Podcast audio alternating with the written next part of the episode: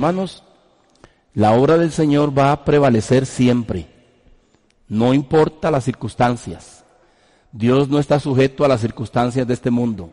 Él es el que tiene más bien control de las circunstancias y Él está por encima de las circunstancias. Nunca olviden, hermanos míos, que el Señor está llevando a cabo su plan y su propósito eterno. Y Él es el que está en control. Él es el dueño, Él es el propietario de la finca, de la parcela, y Él es el que está llevando adelante un plan eterno y Él tiene un propósito eterno con sus escogidos, a quien Él llama su iglesia, su novia. Así es que tenemos que aprender a mirar en lo que la escritura nos enseña. Dios no está sujeto a circunstancias como usted y como yo. Dios no está sujeto a contingencias. Dios no está sujeto a imprevistos. Él es el Dios soberano. Él es el Dios que tiene control. Él es el Dios que sabe hacia dónde nos está llevando. Por supuesto, cuando miramos la escritura, desde Génesis a Apocalipsis, el plan de Dios ya se llevó a cabo. En, el, en la eternidad, Dios ya cumplió su plan.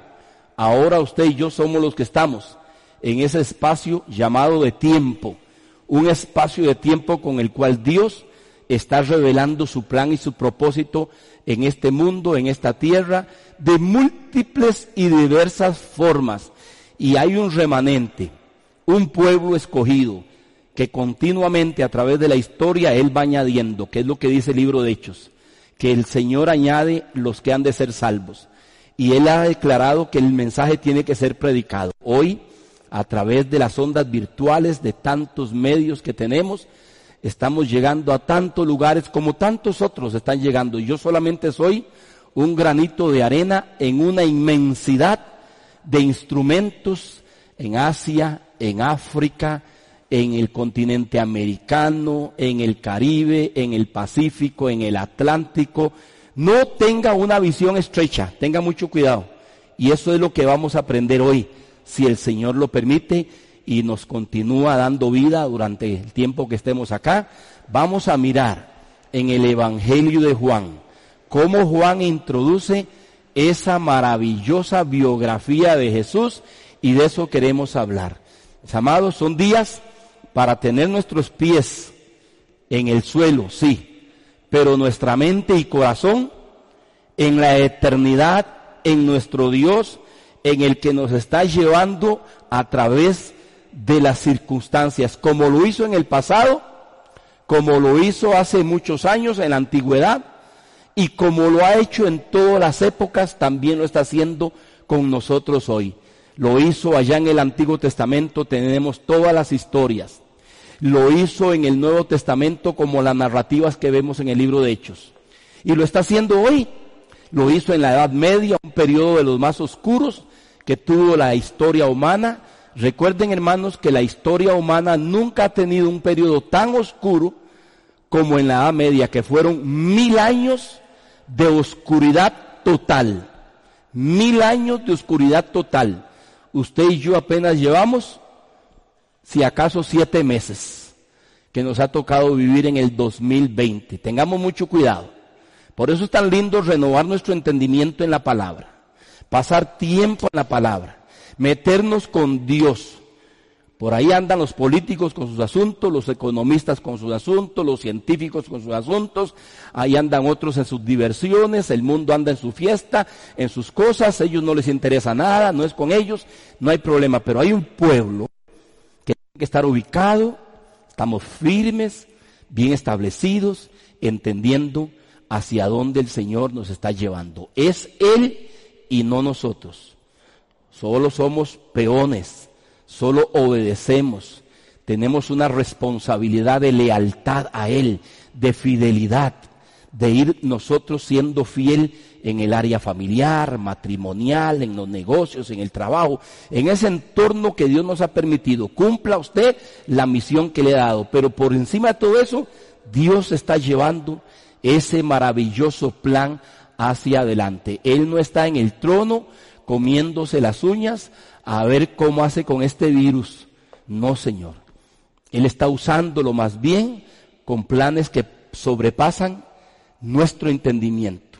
Por eso nuestra vida de oración, nuestra vida de la palabra, nuestra vida de comunión con Dios, de testimonio, debe de ser inclaudicable, inclaudicable. Así es que mis amados, me gozo con los que están acá y también nos llenamos de gozo de saber que hay tantos otros dando seguimiento a través de los medios virtuales. Quiero decirles algo más antes de entrar al mensaje de la palabra.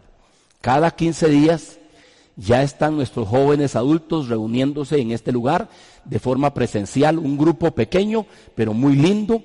Están a cargo de mi hijo Esdras y otros más jóvenes que le están ayudando a él, colaborando con él.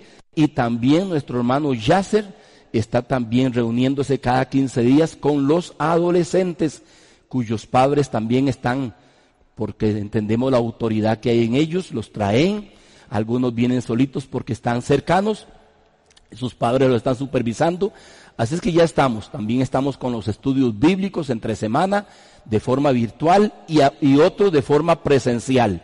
Y quiero decirles algo más, vamos parejo esta vez.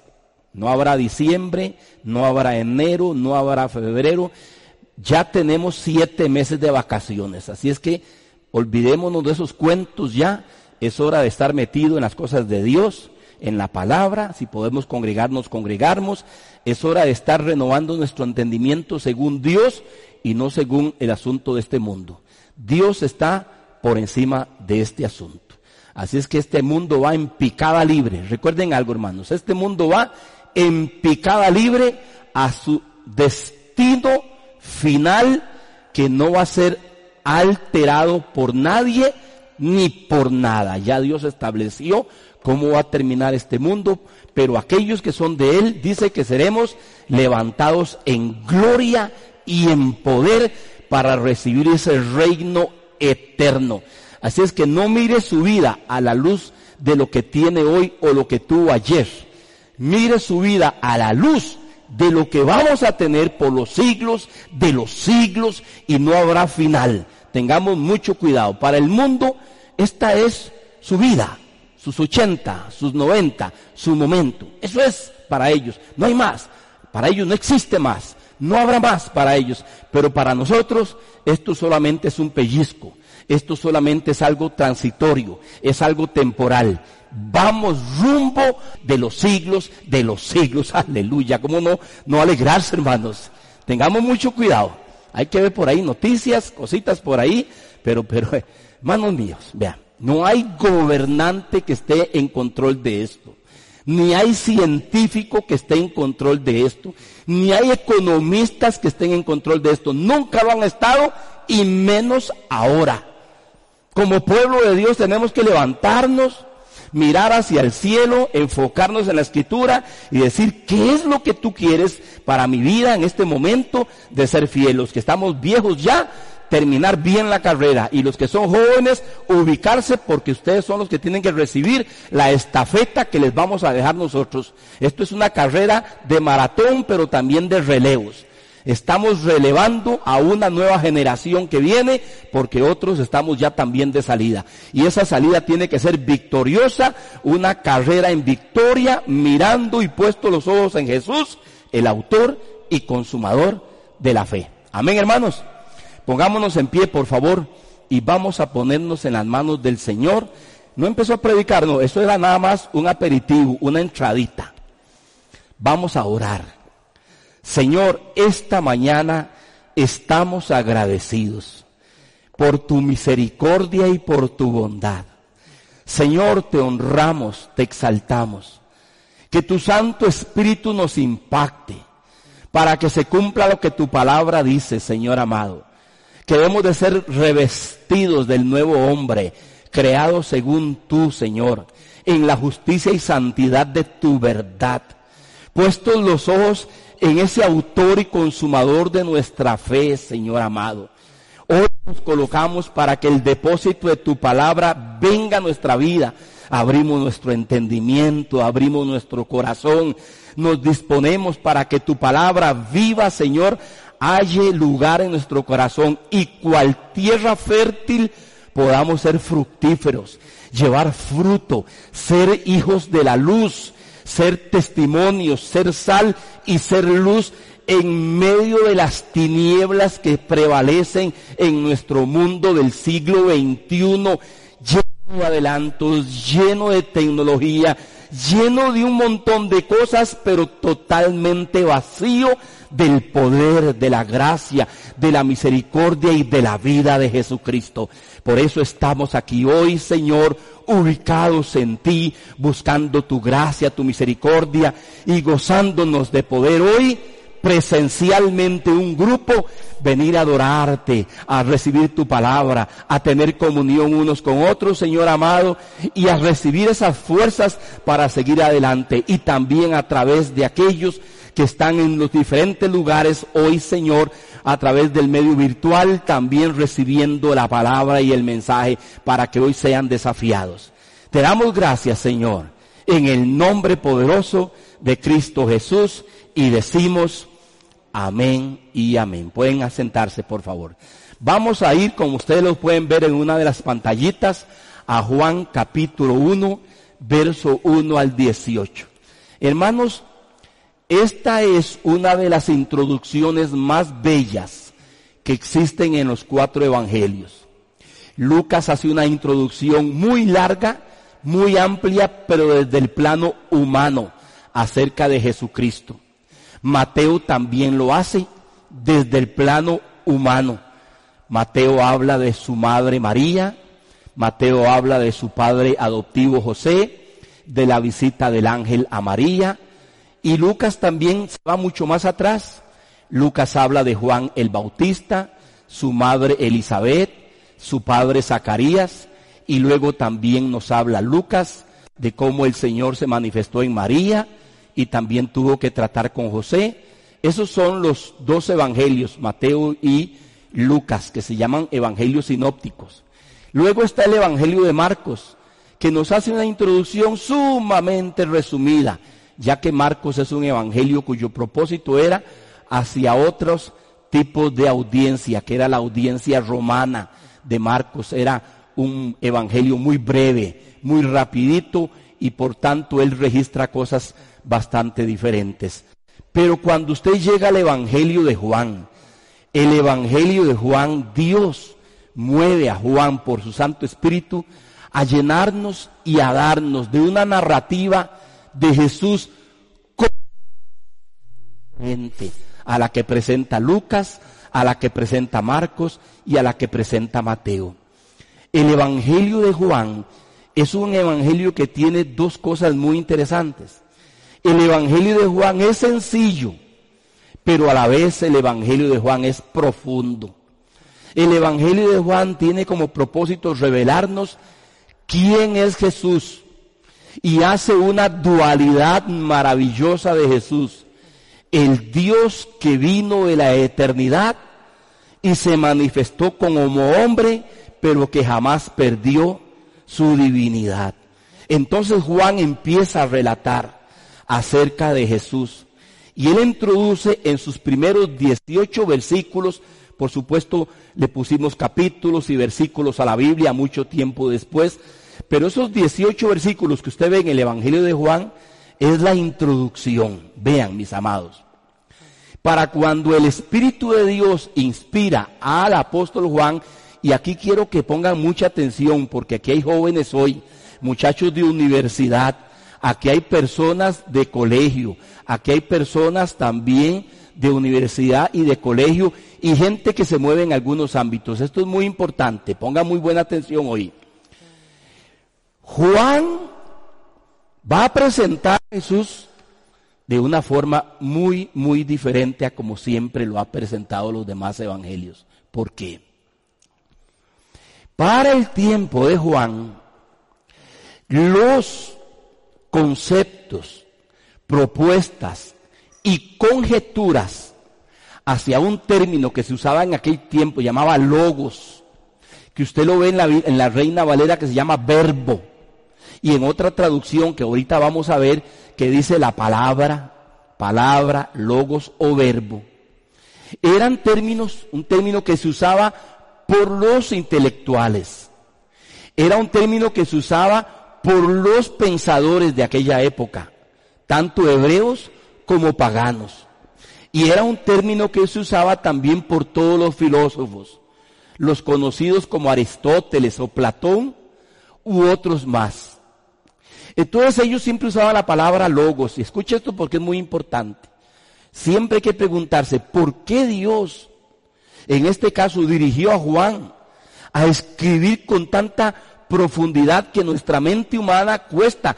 El primer versículo, el versículo 1 y 2, los dos primeros versículos de Juan, que quiero que abran sus Biblias ahí en Juan 1, 1 y 2, como lo ven ahí en la pantalla, el pasaje que vamos a mirar hoy.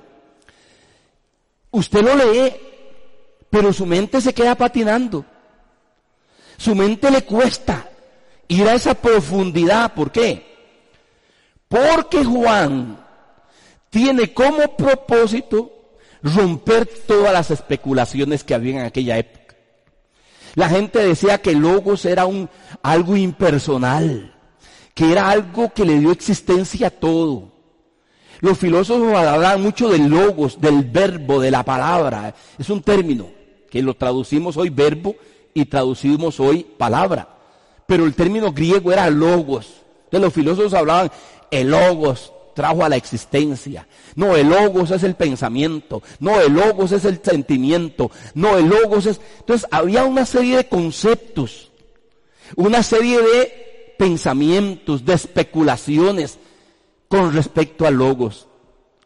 Ese era el ambiente del primer siglo. Note que la humanidad no ha cambiado, que es lo mismo que hoy tenemos. La gente especula, la gente habla de dónde venimos, a dónde vamos. Por cierto, con esta cuestión de contingencia de salud, hermano, a los que creen en la evolución se les cayó totalmente. Se les ha caído totalmente el argumento de la evolución con contingencia. ¿Por qué usted dirá, pastor? ¿Y por qué? hermanos. Porque las cosas más perversas las hace el hombre cuando está en crisis. ¿Usted no ha visto las locuras que el hombre hace cuando está en crisis? Porque en la crisis se pone a prueba nuestra naturaleza, nuestra esencia, sobre todo cómo estamos por dentro. Entonces, cuando usted está en crisis y no tiene al autor de la vida dentro de usted, o si usted tiene algunas conveniencias internas por ahí, usted se destapa. Y esto ha sido, esta contingencia, hermanos, ha sido como quitarle la tapa al tanque séptico de la casa, ¿verdad? En lugar de meter la manguera del camión, le abrimos la tapa. Entonces sale todo. Y es lo que tenemos. Tal vez usted puede que esté en su barriecito, en su casita y en su ariacita y no se da cuenta que está pasando, pero su servidor sí. ¿Verdad? Uno tiene que estar entendido lo que está pasando. Porque en la crisis el hombre se manifiesta tal y como él es. Y la escritura nos enseña. La escritura está llena de crisis. Recuerde que desde el capítulo 3 de Génesis, el hombre vive siempre en crisis. Este es un mundo de crisis siempre. Raticos más tranquilos, se apacigua un poquito, pero siempre. Entonces Juan, a esa audiencia del primer siglo, de forma contundente, vea lo que dice en el verso 1 y el verso 2. En el principio era el verbo, y el verbo, y el verbo era Dios. Este era en el principio con Dios. En esos primeros dos versículos, la primera cosa que va a hacer Juan es la procedencia de Jesús.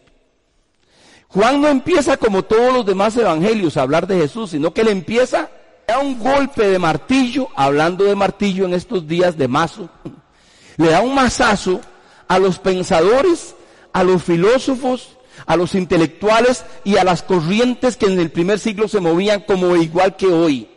Y le da un martillazo para decirle, señores, ese logos del que ustedes tanto hablan, ese verbo, esa palabra del que tanto ustedes hablan, es Dios. Y es el Dios eterno.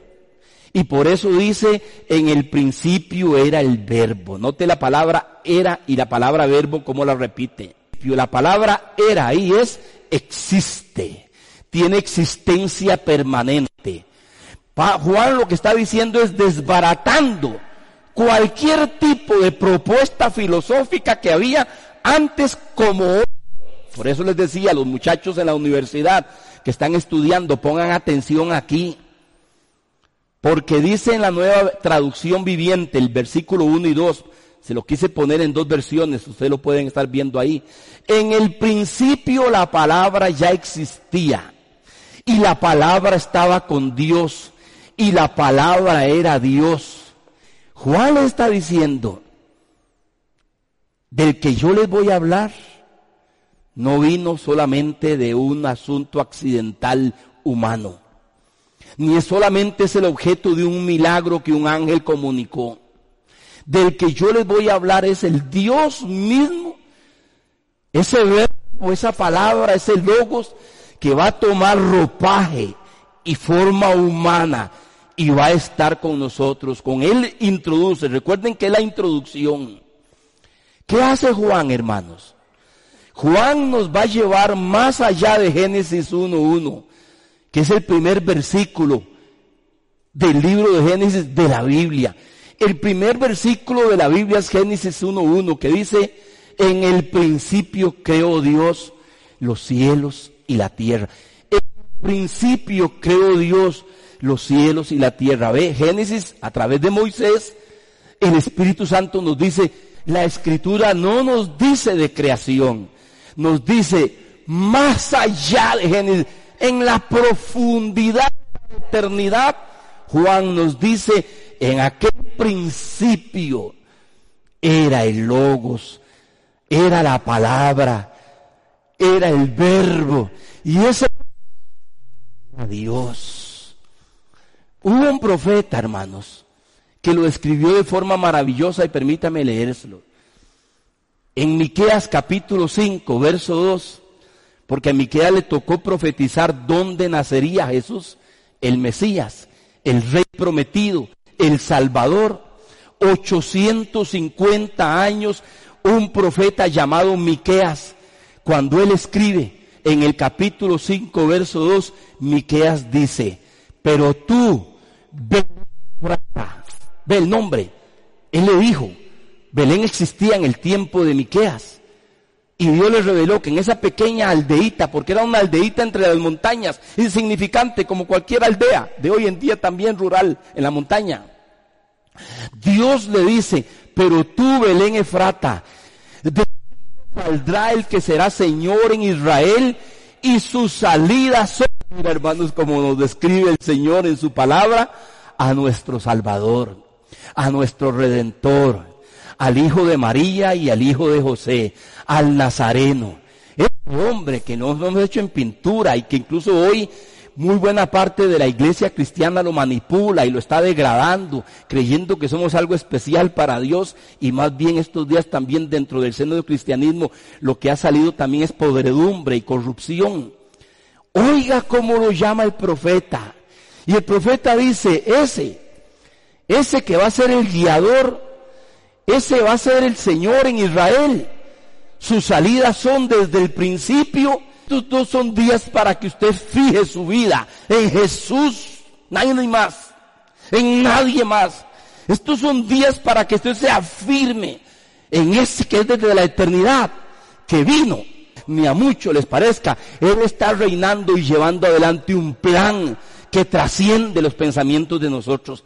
Él es el Señor de la eternidad. Y Él vino de la eternidad a un tiempo de espacio, de tiempo, de humanidad, de muerte, como lo vamos a ir viendo después, para llevarnos a nosotros a la misma eternidad, en la gloria misma con Él. ¿Qué nos enseña entonces este versículo 1 y 1 y 2? Que Jesús es una persona eterna.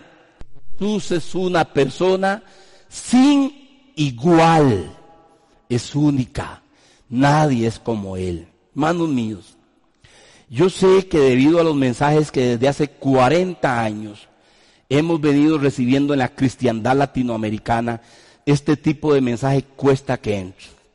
Yo sé que algunos hoy nos gustaría que nos hablen de milagros financieros, nos gustaría que nos hablen de milagros materiales, de milagros de buena moda, de buena comida, de más casas. Ese es el gran error. Se ha hablado, Dios ha dejado que la iglesia esté hablando de esas cosas por 40 años. Desde 1980 entró un mensaje a buena parte de la iglesia cristiana que solo nos habla de comodidad terrenal, de bienestar material y que nos ha enseñado a Jesús solamente como un tipo de mago que nos suple necesidades. No nos interesa eternidad, ni nos interesa santidad, ni nos interesa una vida de pureza y de piedad, ni nos interesa saber que hay un reino glorioso que no se compara con nada de lo que hay hoy aquí y que está reservado para aquellos que le aman a Él nada más. Solo para los que le aman a Él nada más. Los demás escogerán otro lugar que han determinado porque están cansados de Dios, aburridos de Dios, no les gusta Dios. Entonces Dios les ha preparado un lugar a ellos con asuntos espirituales. Juan está introduciendo su mensaje llevándonos a un nivel de eternidad, a un nivel, hermano mío, de, vida sin fin, del mismo creador, de aquel que es Señor. Esto es lo que Miqueas está hablándole igualmente a su nación, a Israel, precisamente antes de ser llevados cautivos, antes de que les llegara el juicio que iba a arrasar totalmente a Israel por causa de su rebelión, Miqueas se levanta y Miqueas le dice, usted Belén, usted no va a ser destruida, usted va a quedar incólume como una aldea ahí, y van a entrar los babilonios. Israel iba a ser llevado al exilio, hermanos, y iban a pasar 470 y resto de años. Y al terminar de esos días, uno iba a nacer en esa ciudad de Belén, que es lo que nos registra los evangelios cuando nació Jesús en Belén. Israel había sufrido mucho. Miqueas vio ese juicio, pero Miqueas les da esperanza como lo que hemos mirado en los evangelios anteriormente. Le hemos mirado en las, perdón, los mensajes anteriormente. ¿Cuáles mensajes? Los mensajes que estuvimos viendo acerca de Jeremías. Les dio esperanza. Ellos fueron cautivos, fueron arrasados, pero Belén la aldeíta quedó ahí. Y Belén siguió llamándose Belén y siguió siendo aldea pequeña, insignificante. Ni la volvieron a ver los babilonios que llegaron a conquistar Israel. Y se llevaron y quedaron unos pobres en Belén como en algunas partes. Y cuando casi 500 años después, casi 500 años casi 500 años después, vuelve el Señor a cumplir lo que 850 años antes había dicho a través de Miqueas. De ti me saldrá el que será Señor en Israel. Y sus salidas son desde el principio, desde los, desde los días de la eternidad. Y Juan retoma esa idea por el Espíritu Santo. Noten, hermanos, Juan no conoció a Miqueas, pero Juan sí leyó de Miqueas. Y ahora el mismo espíritu que inspiró al Espíritu Santo, ahora también el mismo espíritu está inspirando a Juan y está ya Juan no mirando al futuro, sino en retrospectiva, porque Juan escribe después de que Jesús vino, murió, fue crucificado y resucitó y ascendió. Es años después que el Espíritu de Dios inspira a Juan para que registre una breve biografía al estilo de Dios y a la manera de Dios de quién fue Jesús. Entonces Juan nos está hablando aquí del eterno. Es tan lamentable cuando usted viene aquí o cuando por el virtual queremos oír, pastor, hoy nos va a hablar de cómo Dios va a traer dinero a mi vida, o cómo Dios me va a suplir trabajo, o cómo Dios me va a ayudar este fin de año a pegar la lotería. Es tan bajo eso, hermanos míos. Es tan decepcionante y tan corrupto pensar que solamente buscamos a Dios para que bendiga mi trabajo, o bendiga mi negocio, o bendiga mi bienestar económico, o mi bienestar laboral. Porque hace 40 años ese mensaje se nos empezó a dar. Sea salvo, pero la salvación realmente no era importante. Sea salvo porque Cristo lo va a llenar de bendiciones. Entonces, voy a aceptarlo no para ser salvo, voy a aceptarlo porque me va a mandar un montón de cosas. Hoy estamos aquí. Hemos fallado vergonzosamente. ¿Y qué le pide Dios? Que nos humillemos, porque eso no es lo que dicen ni los evangelios, ni el Nuevo Testamento. Jesús sí dijo que si buscamos primeramente su eternidad, su reino, todas las demás cosas serán añadidas. Pero él vio eso como una añadidura, no como la prioridad de nuestra vida. La prioridad de nuestra vida es una relación con Dios y que su vida pueda crecer en nosotros. Y este es el propósito que tiene Juan aquí. Juan está escribiendo a una audiencia perseguida en el primer siglo. Juan está escribiendo a una audiencia con grandes presiones intelectuales y de pensamientos que corrían en aquella época. Juan está escribiendo a una audiencia que tenían dudas acerca de la obra realmente de Jesús y quién era Jesús. Nunca olviden eso, porque es la audiencia del primer siglo, una audiencia perseguida por el imperio romano. Y su fe tiene que estar sólida. Hermanos míos, si su fe no es sólida, se cae en las crisis. En las adversidades y en la prueba, su fe se cae. Máxime si su fe está mal enfocada y mal dirigida. Juan, por tanto, introduce aquí al autor de esa fe, al autor de la redención, al autor de la salvación y al sustentador de nuestra vida. Él es el sustentador de nuestra vida. Y clarifica en los primeros versículos, del que yo les voy a hablar es Dios hecho carne. Y Él viene desde la eternidad. Y Él viene mucho más allá. Eso dice en el verso 1 y 2. Y en el verso 3 nos dice el escritor, todas las cosas por Él fueron hechas. Y sin Él, nada de lo que ha sido hecho fue hecho. Aquí Juan desbarata todo argumento que, proponga que vengamos de algún tipo de evolución. Esto no surgió con una explosión, ni con una partícula, ni con una ameba en alguna parte del universo. Todo creado fue hecho por Jesús. Todas las cosas por Él. De ese que voy a hablarles. Ese que voy a hablarles, dice Juan, Él fue el creador de todas las cosas. Y oiga lo que dice. Y sin Él, nada de lo que ha sido hecho fue hecho. Miren hermanos. Y es hora de que hablemos claro en la iglesia del Señor. Pueden hablar los economistas de lo que les dé la gana. Pueden hablar los gobernantes los que les dé la gana. Pueden hablar los científicos lo que les dé la gana. Pero el que tiene la palabra total y autoritaria es el creador de esta finca. Y el creador de esta finca es el dueño, el propietario. Y él sabe por dónde está pasando usted y por dónde está pasando yo. Solo que él va a cuidar a los que son de él, nada más. Y este es el gran problema que tenemos. Él va a cuidar solo a los que son de Él, nada más. Él no está comprometido con el mundo pecador. Él no está comprometido con los otros que no quieren nada de Él, que viven en su propia justicia, en su propio poder, en su propia sabiduría, en sus propias leyes. Él está comprometido con aquellos que Él ha escogido. A Él está escribiendo este, este escritor.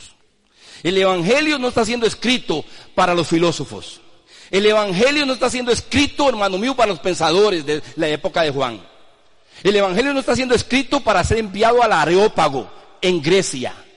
Ni el Evangelio está siendo escrito para ser enviado a Roma. El Evangelio está siendo escrito por una comunidad de fe que habían abrazado a Jesucristo, que tenían dudas de quién realmente era Jesús. Y Él los va a confirmar en su fe, diciéndoles, Jesús no solamente murió en la cruz del Calvario, Jesús no solamente fue un hombre de carne y hueso que hizo milagros, Jesús fue, es y será Dios. Así que su fe está segura porque está puesta en ese Dios que vino de la eternidad, estuvo aquí y nos va a llevar a la eternidad también. Esto es lo que hay que hablar estos días. Y no cuándo va a venir el pago o el aumento. Porque es el mensaje materialista. Porque es el mensaje que está, que quiere la gente oír en estos días, pues no van a oír. Y voy a decir algo que ya lo he dicho todos estos meses. Esto se va a profundizar más.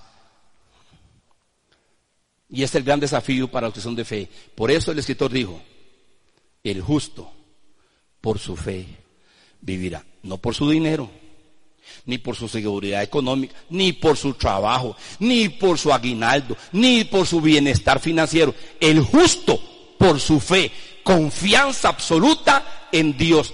Hermanos, los días que vienen, mis hermanos, los días que vienen, los únicos que van a prevalecer firmes en pie son los que van a confiar inalterable e incondicionalmente en el Dios que aquí se está revelando hecho carne en Jesús, nada más. Y esto es lo que quiere decirles. Creador, ¿saben en las manos de quién estamos? ¿Saben cuál mano está usted? En las manos del Creador de todas las cosas. Nunca olvido una vez que Dios me dio el privilegio de volar y hacer un vuelo. Y ese día era como la tercera o cuarta vez que íbamos a Estados Unidos. Nos llevaban unas personas allá, no podíamos pagar nuestros boletos, nada de eso. No teníamos capacidad, ni menos ahora. hermanos, nos llevaron ese ministerio y la cuarta vez que fuimos fue terrible. Eso es como andar en una, una calle mala. Pero una calle mala sin que nada sostenga el avión abajo. Y aquello fue turbulencia casi todo el viaje. Y cuando el avión posó en la pista de aterrizaje allá en Houston, Texas, yo sentí volver a ver a Ligia en los asienticos que me digo, ay, gracias a Dios, ya estamos en tierra firme. Pero oiga, hermanos, a mí me sorprendió el Señor esa vez. Y dice, pero vino así el pensamiento, ¿estás seguro de que ya estás en tierra firme? ¿Quién sostiene este planeta? ¿Quién sostiene este planeta? Hermano, eso me impactó tanto a mí. Yo confiado porque ya el avioncito pisó tierra firme. ¿Y quién sostiene este planeta si flota en el espacio? Juntamente con el resto de las galaxias y de los demás planetas. Este es el creador. Y ese creador es el que viene a manifestar para que creamos. Porque el propósito del Evangelio es, y estas cosas les he escrito para que creáis que Jesús es el Cristo y para que creyendo tengáis vida en su nombre. Ese es el propósito. Creer para que su vida eterna se manifieste en nosotros. De eso escribió el apóstol Pablo cuando él dijo, Él es la imagen del Dios invisible. El primogénito de toda creación porque en Él fueron creadas todas las cosas, las que hay en los cielos y las que hay en la tierra, visibles e invisibles sean tronos, sean dominios, sean principados, sean potestades. Todo fue creado por medio de Él y para Él.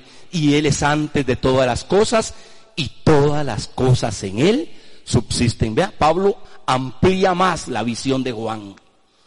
Pero no se queda solamente Pablo ahí, Juan. El escritor de Hebreos dice en el capítulo 1, el Hijo, por quien asimismo hizo el universo el cual siendo el resplandor de su gloria y la imagen misma de su sustancia, y oiga lo que sigue, y quien sustenta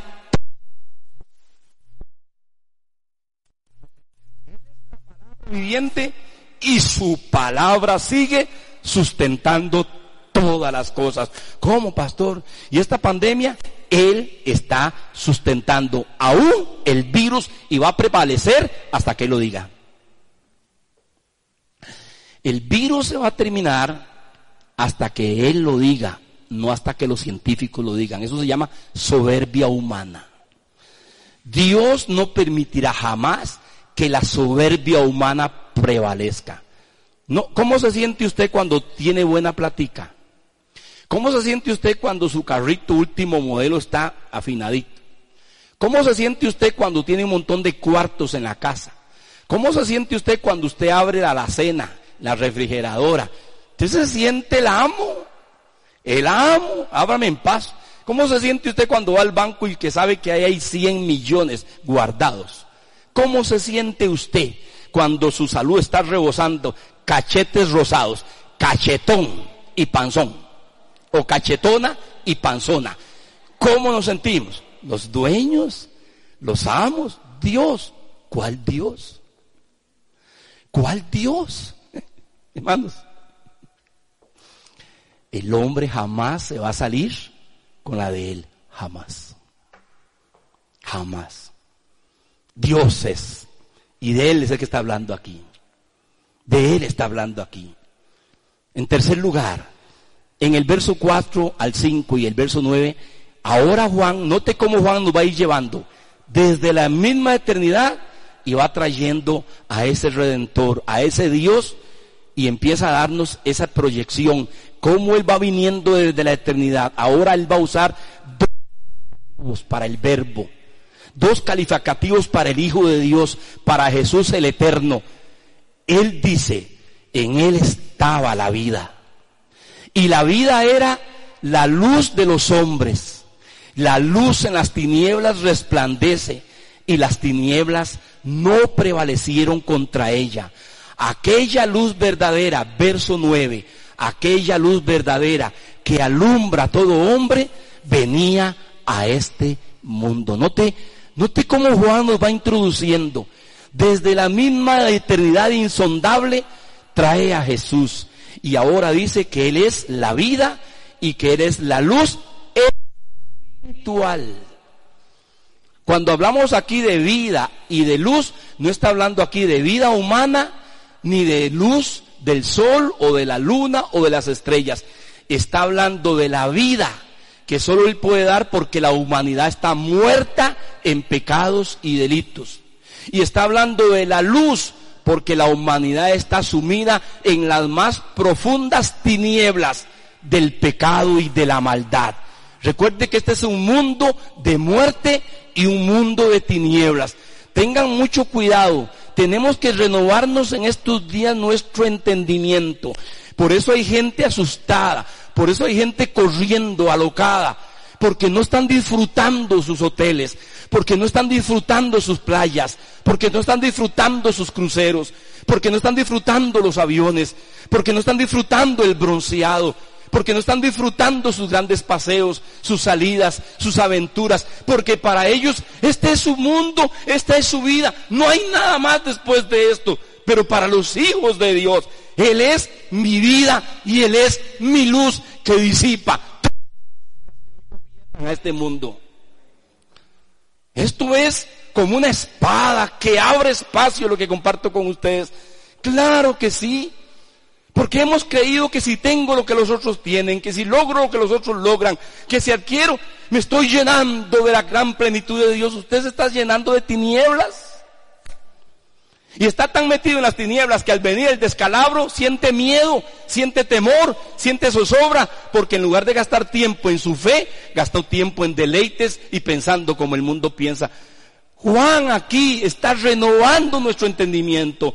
Juan aquí le está diciendo a esa, a esa eh, eh, audiencia del primer siglo, ustedes están abrazando la luz, ustedes están siendo perseguidos y muertos y desterrados, llenos de luz y llenos de vida, porque los pensamientos de Dios no son nuestros pensamientos, ni los caminos de Dios son nuestros caminos. Tengan mucho cuidado, mi hermano pensar que tenemos de todo y también lo tenemos a Él. Algunos las quieren todas maduras, pues se les van a caer.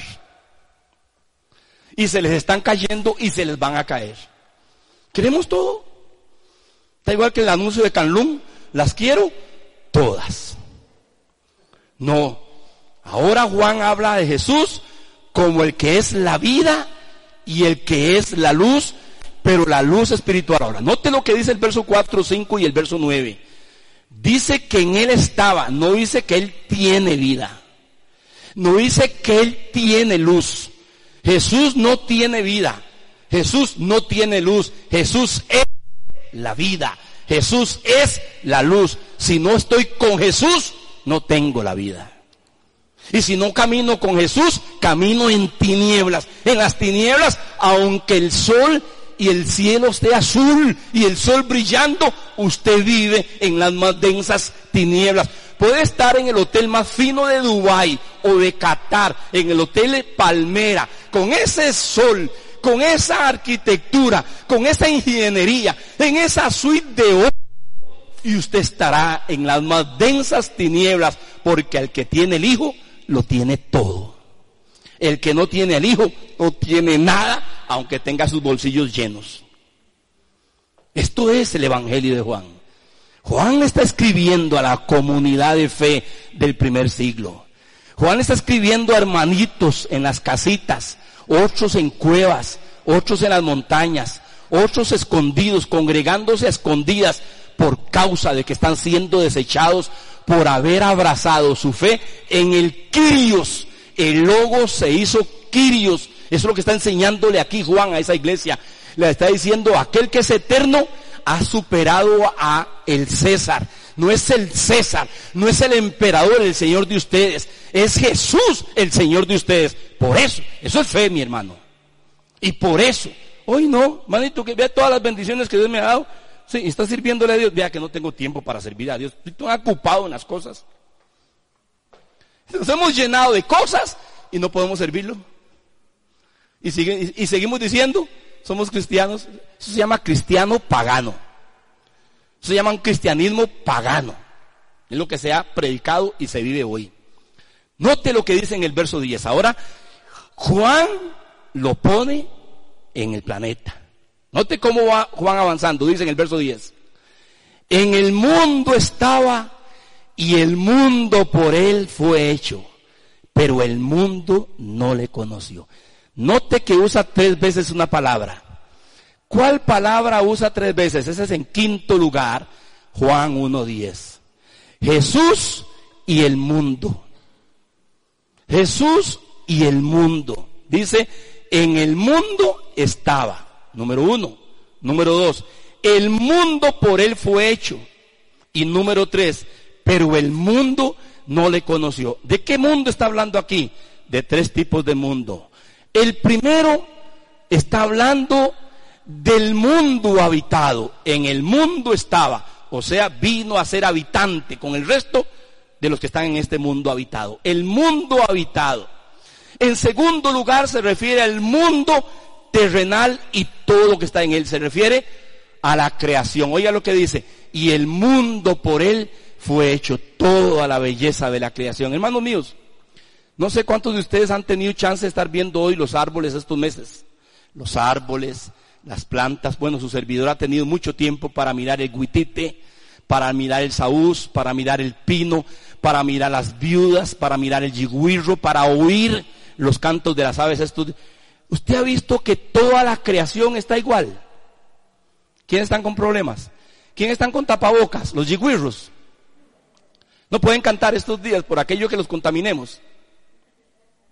¿Quién está con tapabocas? La vaquita que nos da la leche todas las mañanas, don Rodrigo. No, es el que la ordeña, el que está con tapabocas. Qué ironía.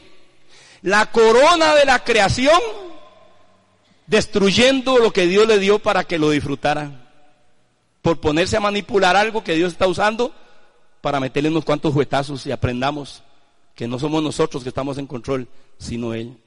Yo me vengo aquí, me paro en este lugar, estoy con mi hermano Gerardo tomando mi café, ahí, le digo, mira, paraíso, los techitos, las montañas, para los que nos están escuchando, estamos en un lugar alto y vemos un valle hermoso con montañas de todo tipo de contrastes de verdes. Y vemos aves, donde yo vivo igual, los ríos corren, pero nosotros estamos en aprietos, unos están llorando porque han perdido los seres queridos.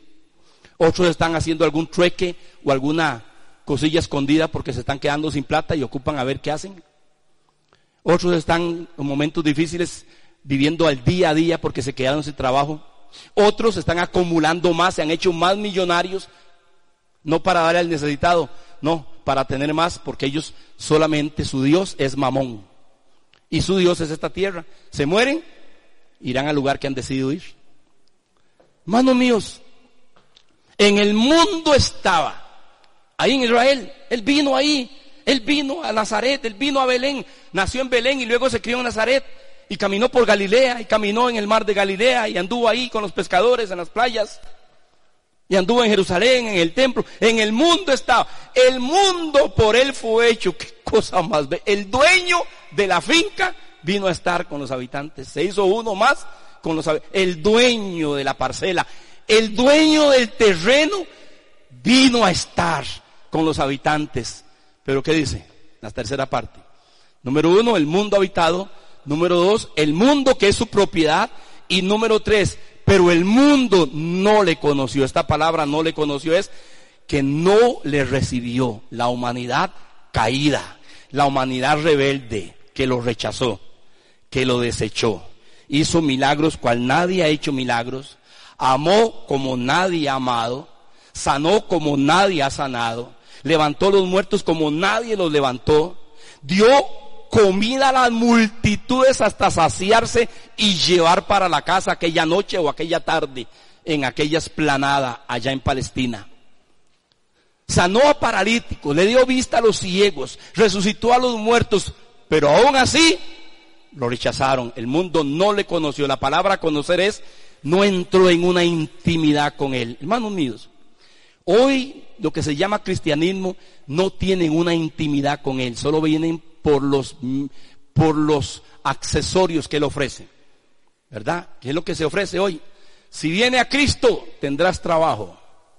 Ven a Cristo porque para ti no habrá pandemia, habrá burbuja celestial. Habrá burbuja divina. Para ti no habrá necesidad económica. Ven a Cristo.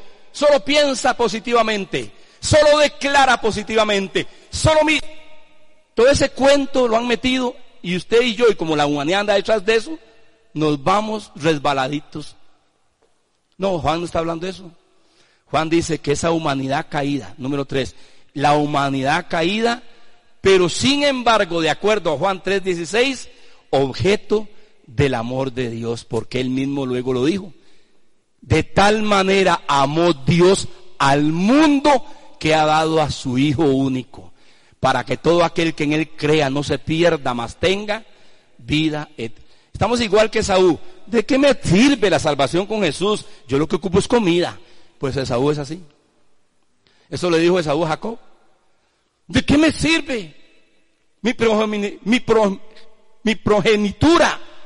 Si lo que tengo es hambre, dame de esa sopa. Y él tomó de la sopa y el otro se dejó la eternidad con él. Y así nos pasa hoy a la cristiandad. ¿Cuál salvación? ¿Cuál vida eterna? Algún día, ¿cuál algún día? Yo estoy harto. No, yo quiero plata ya. Yo quiero bendiciones ya. Tomen mi salvación, tomen mi vida eterna y denme las bendiciones. Y ese es el mensaje de hoy. Juan dice no. Juan dice en el mundo estaba. El mundo por él fue hecho. Pero el mundo, el mundo lo rechazó. Por eso Jesús dice en el Evangelio Juan, el mundo no me conoció. El mundo me aborreció. Lo que era de él, lo que era de él, impresionante. Número 6. Dice en el capítulo, en capítulo 1, verso 11 al 13. Ahora llega al corazón del pasaje. Juan llega al corazón del pasaje. Note lo que dice. A lo suyo, a lo que era suyo, vea la palabra ahí. Lo suyo, ¿qué es lo suyo? Lo que es de su propiedad. Él es el dueño de esto. Dice, a lo suyo vino. O sea, lo que es de su propiedad. Y los suyos, ¿quiénes? su pueblo Israel, los suyos, los suyos, los escogidos por Dios, los que sacó después de 400 años de esclavitud en Egipto para cumplir las promesas hechas a Abraham, a Isaac y a Jacob, y los sacó y los llevó a su tierra prometida, los suyos, su pueblo Israel, al que le había prometido un Mesías, un rey, un Salvador. Dice, a lo suyo vino y los suyos no los recibieron. Hermanos, a los suyos no los recibieron. Pero a todos. Ve el verso 12. Este es el gran pasaje. El gran pasaje de la cristiandad. ¿Y cómo estaba recibiendo esa cristiandad del primer siglo cuando escucha esto? ¿Y cómo debe recibirlo usted hoy? ¿O está tan sumergido en sus cosas que ya ni le llega? Juan 1, 2 y 13 o está haciendo lo que me decía un amigo, mira Mario, ¿de qué me estás hablando? Ya eso yo lo sé, eso de la Biblia ya yo lo sé, ¿qué, nuevo me vas a enseñar? Nos hemos vuelto tan autómatas con la escritura que ya no la disfrutamos, que ya no es relevante para nosotros. Es que ya no, pastor, ¿para qué? Usted debería de caer de rodillas y decirle, Señor, quiebra este corazón de piedra y vuélveme a ti en estos días. A lo suyo vino los suyos no lo recibieron, mas a todos los que lo recibieron, a los que creen en su nombre, les dio el poder, les dio el derecho, les dio la autoridad de ser hechos hijos de Dios, los cuales no son engendrados de sangre, ni de voluntad de carne, ni de voluntad de varón, sino de Dios. Juan le está diciendo a ellos, mire cómo ustedes han llegado a ser hijos de Dios, han llegado a ser hijos de Dios, no por ser hijos de Israel, no descendientes de Abraham, no por tener la religión judía, no han llegado a ser hijos de Dios por algún mérito o tendencia humana, han llegado a ser hijos de Dios porque oyeron el Evangelio, porque lo creyeron, porque recibieron a Jesús y al creer y al recibir el Espíritu de Dios vino y produjo en ustedes algo que se llama el nuevo nacimiento, los engendró Dios para ser sus hijos, hijos de Dios, hijos de vida, hijos de la luz. La nueva versión, la nueva traducción viviente de este pasaje nos dice así. Permítame leer el verso 12 y 13 de la nueva traducción viviente donde dice, pero a todos los que creyeron en Él y lo recibieron, les dio el derecho de llegar a ser hijos de Dios. Ellos nacen de nuevo, no mediante un nacimiento físico como resultado de la pasión o de la iniciativa humana, sino por medio de un nacimiento que Dios, que de Dios proviene. Hermanos, no somos hijos de Dios por rituales religiosos. No somos hijos de Dios por prácticas religiosas, por costumbres. No somos hijos de Dios porque aprendemos la religión de nuestros padres o de nuestros abuelos. No somos religiosos, no somos hijos de Dios porque hacemos buenas cosas o practicamos ceremonias o porque guardamos y practicamos alguna tradición religiosa. Somos hijos de Dios porque Él nos hizo sus hijos. Como usted es padre de sus hijas y de sus hijos, porque usted y su esposa determinaron ser el padre de esos hijos. Esto no es de una carrera religiosa. Esto no es de una tradición religiosa evangélica o católica o mormona. Esto no tiene que ver con una práctica de religión. Esto tiene que ver con una experiencia espiritual. Déjeme decirle que hoy el cristianismo está yendo de experiencias materiales, de experiencias externas, de experiencias físicas, pero no hay experiencia espiritual. Y es la experiencia del nuevo nacimiento. Como decía un joven, pastor, ¿Para qué confites en el infierno? Muchos andan buscando los confites y van directo al infierno porque no son hijos de Dios. Solo quieren las bendiciones de Dios, pero no son ni quieren ser hijos de Dios. Esto es lo que Juan está hablándoles a ellos. Como nos está hablando a usted y a mí hoy. Para ser hijos de Dios, por tanto, se necesita creer, recibir y ser engendrado de Dios. Número siete. En el verso 14, Juan expone uno de los más bellos pasajes. Note que cada pasaje tiene, hermano, una belleza literaria, pero también una riqueza espiritual y una verdad maravillosa, eterna. En el verso 14 dice, y aquel verbo fue hecho carne y habitó entre nosotros y vimos su gloria, gloria como el unigénito del Padre, lleno de gracia y de verdad. Note lo que dice en el verso 14. Y aquel verbo fue hecho carne y habitó entre nosotros. Y dice Juan, porque él fue el apóstol. Recuerde que el que está escribiendo aquí es un testigo ocular, el más joven de los apóstoles, que él vio, que él presenció, que él palpó, y fue el que el último que estuvo en la cena recostado a su pecho. O sea, Juan tuvo hasta el privilegio de oírle palpitar su corazón en aquella última noche cuando celebraban la cena. Y Juan dice, aquel verbo fue hecho carne y habitó entre nosotros. Está hablando de ese momento cuando él pudo caminar con Jesús, ser su discípulo cuando estaba junto al mar, arreglando las redes con Jacobo, eh, con, con, con, con Zebedeo, su padre, y su hermano Jacobo. Y Jesús vino, dice la escritura, y los llamó, Mateo capítulo 4, andando Jesús por el mar de Galilea. Y ahí estaba con Zebedeo, Jacobo y Juan, y dice, y los llamó y les dijo, vengan en pos de mí. Y ellos se fueron y se convirtieron en sus apóstoles, en sus discípulos. Ese es el que está escribiendo aquí y él está diciendo, habitó entre nosotros. Yo lo vi, era igual a mí, era judío, vestía igual a mí, tenía el pelo parecido a mí, comía conmigo también, dormía con nosotros. Todo lo está escribiendo y dice, y vimos su gloria. es maravilloso. Y vimos su gloria. Gloria como el único del Padre lleno de gracia y de verdad. Hermanos míos, qué maravillosa palabra está introduciendo Juan hoy. ¿Qué nos dice en este verso 14? Número uno, que el verbo, el Hijo de Dios, que vive en el seno del Padre tomó forma humana.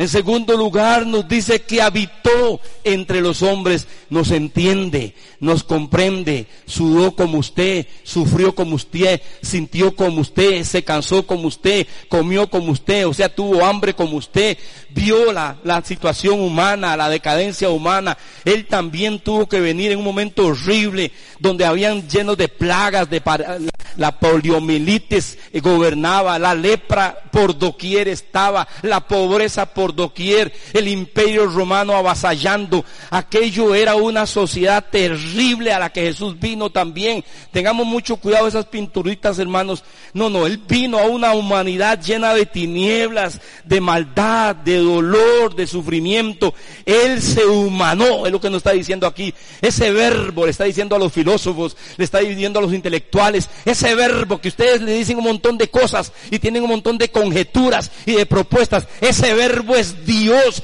y ese verbo tomó forma humana, sí, de raza judía, por aquello de los antisemitas, sí, fue judío. Históricamente hablando fue con sangre judía.